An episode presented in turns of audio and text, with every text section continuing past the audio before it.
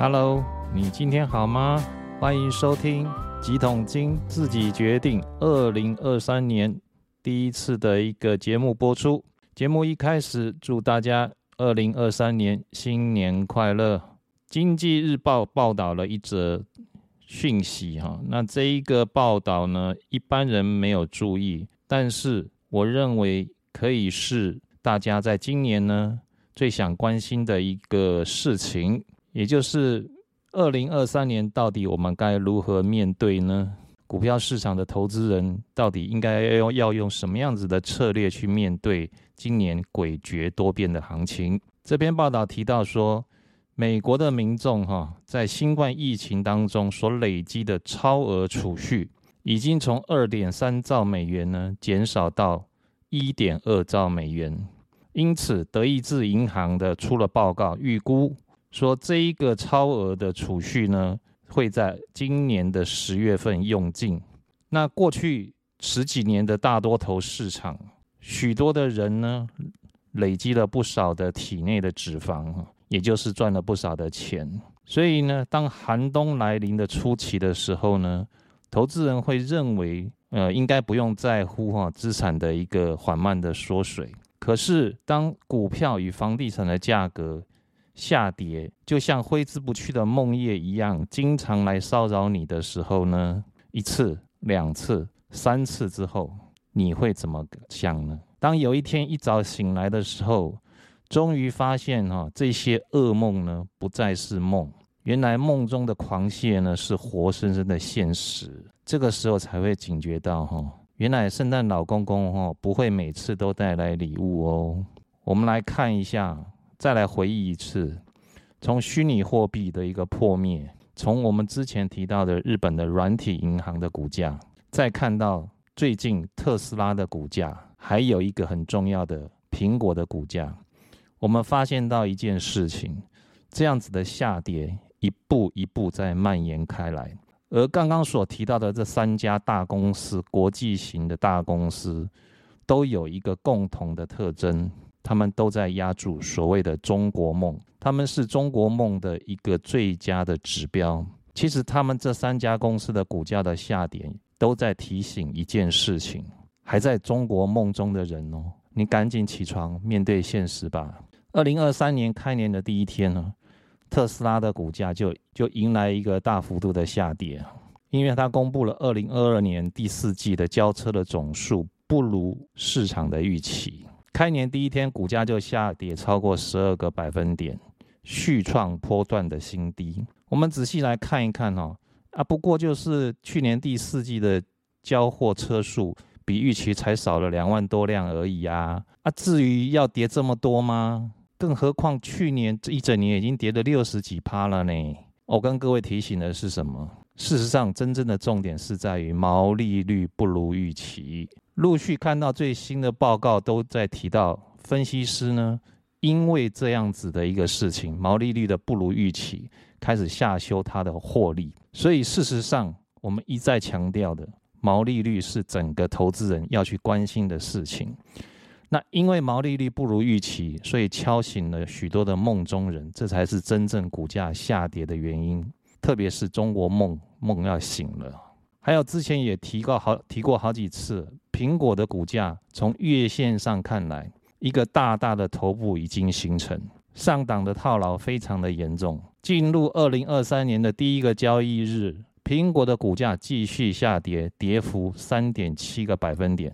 背后隐含的是什么意思？跨入新的年度呢？法人开始弃守苹果，减码苹果，这是它下跌的真正的背后的原因。回过来，跟苹果股价关联性非常高的，大家也都非常熟悉的台湾股票市场的红海，从连续两天呢，已经收盘价无法站回一百元的关卡。过去一年多来，你只要看到红海的股价跌破一百块，盘中立刻就会拉回去收盘，然后呢又在一百块之上。所以一年多来的惯性支撑就是一百元。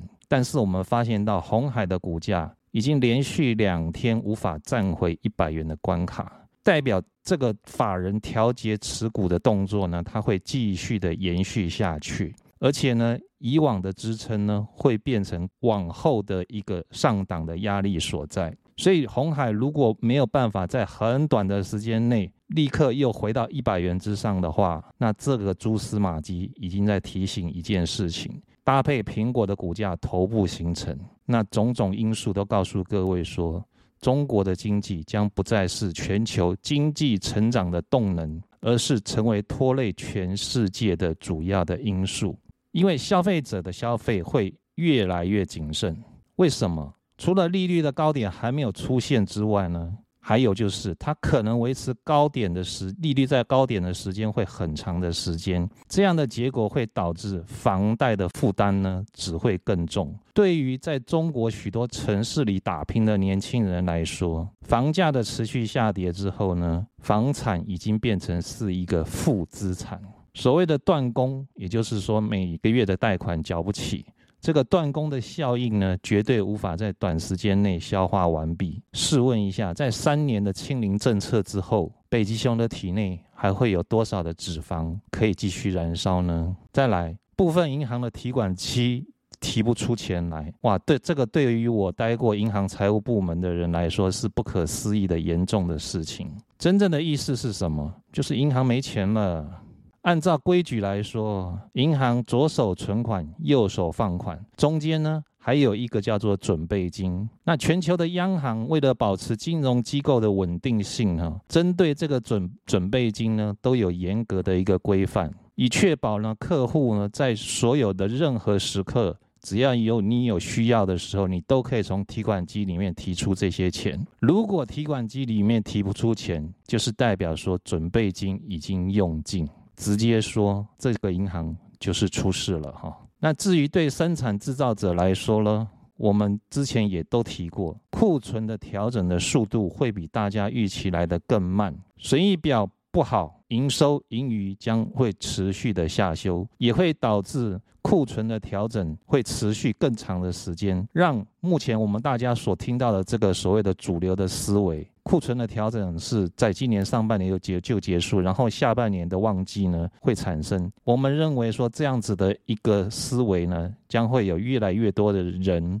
发现到它是过于乐观的期待，也就是说库存的调整呢可能会更长的时间。那也因为现在有太多人过度的乐观，而这个乐观呢将会是日后向下修正的动力的来源。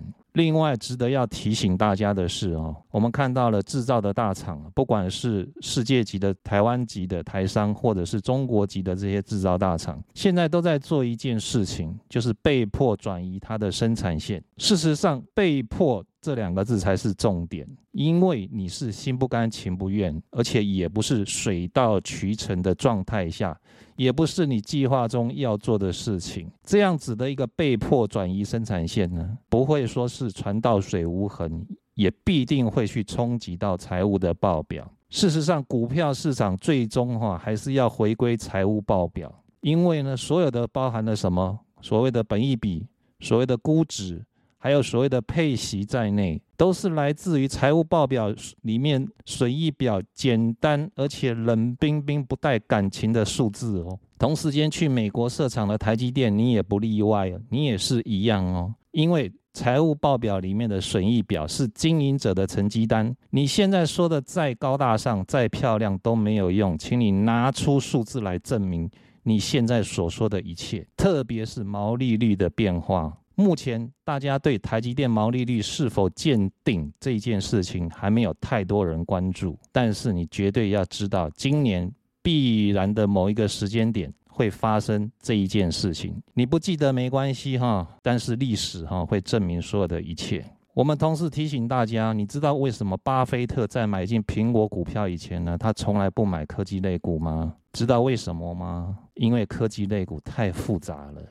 变化太大了，以至于说他根本无法掌握科技类股的一个变化。所以，如果这个逻辑是正确的话，那请问一下，他买台积电就一定对吗？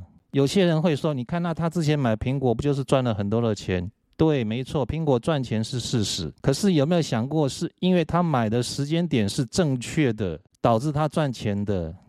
而不是他的方法是正确的，也不是他的看法是正确的。各位仔细回想一下，过去十几年的大多头市场里面，请问一下，你买哪一档股票不会赚钱啊？所以，我们不能简单的推论说，他买台积电就一定会像苹果一样赚大钱哦。各位经常从广播里面或者是从媒体里面听到一一句话，这句话是主管机关一直要求的，要说的一句话。过去的绩效不代表未来未来获利的保证，是不是？这句话是不是很熟悉啊？所以同样的道理，巴菲特买台积电就一定会赚钱吗？而且我还说过，你无法证明这个决策是巴菲特所做的，你只能说是伯克夏这家公司买进的哦。好了，既然谈到历史这件事哈，我们再来聊聊每天早上起来做的第一件事情是什么？你也许会说啊，我就是去刷牙洗脸啊什么。其实不是，你是开始做一件事情，叫做选择。你从早餐要吃什么，你要去哪里，你要穿什么衣服开始呢？你都在做选择，不断的选择累积起来就是一天，一天就是你的生活，这些的生活。加起来、累积起来就是你的人生，所以每一个不同的选择都会成为你改变人生的重要关键。股票市场里面的交易更是如此。过去十几年，全球的央行不断的扮演圣诞老公公发糖果的角色。今年，美国联准会、英国央行、欧洲央行都已经预告，它不会再发了。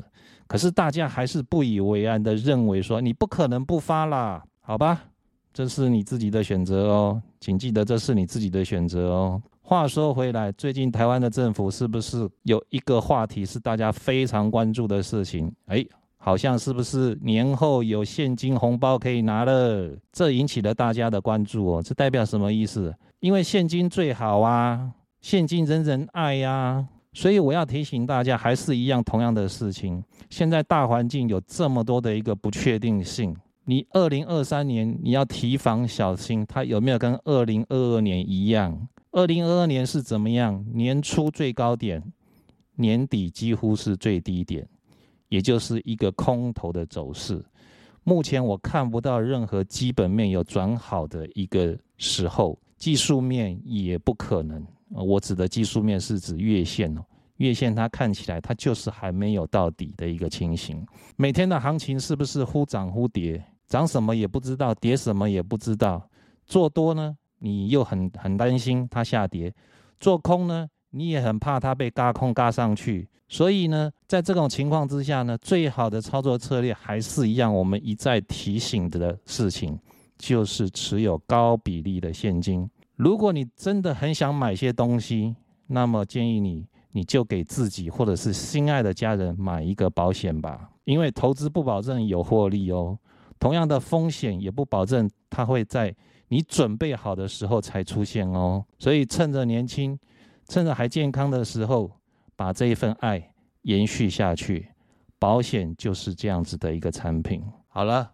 最后，小声的提醒各位一件事情：其实很多小朋友都知道，世界上是没有圣诞老公公的，他都是自己的爸爸妈妈扮演的。好了，提到这里，讲到这里，最后呢，祝大家健康、顺利、愉快。我们下次再见，拜拜。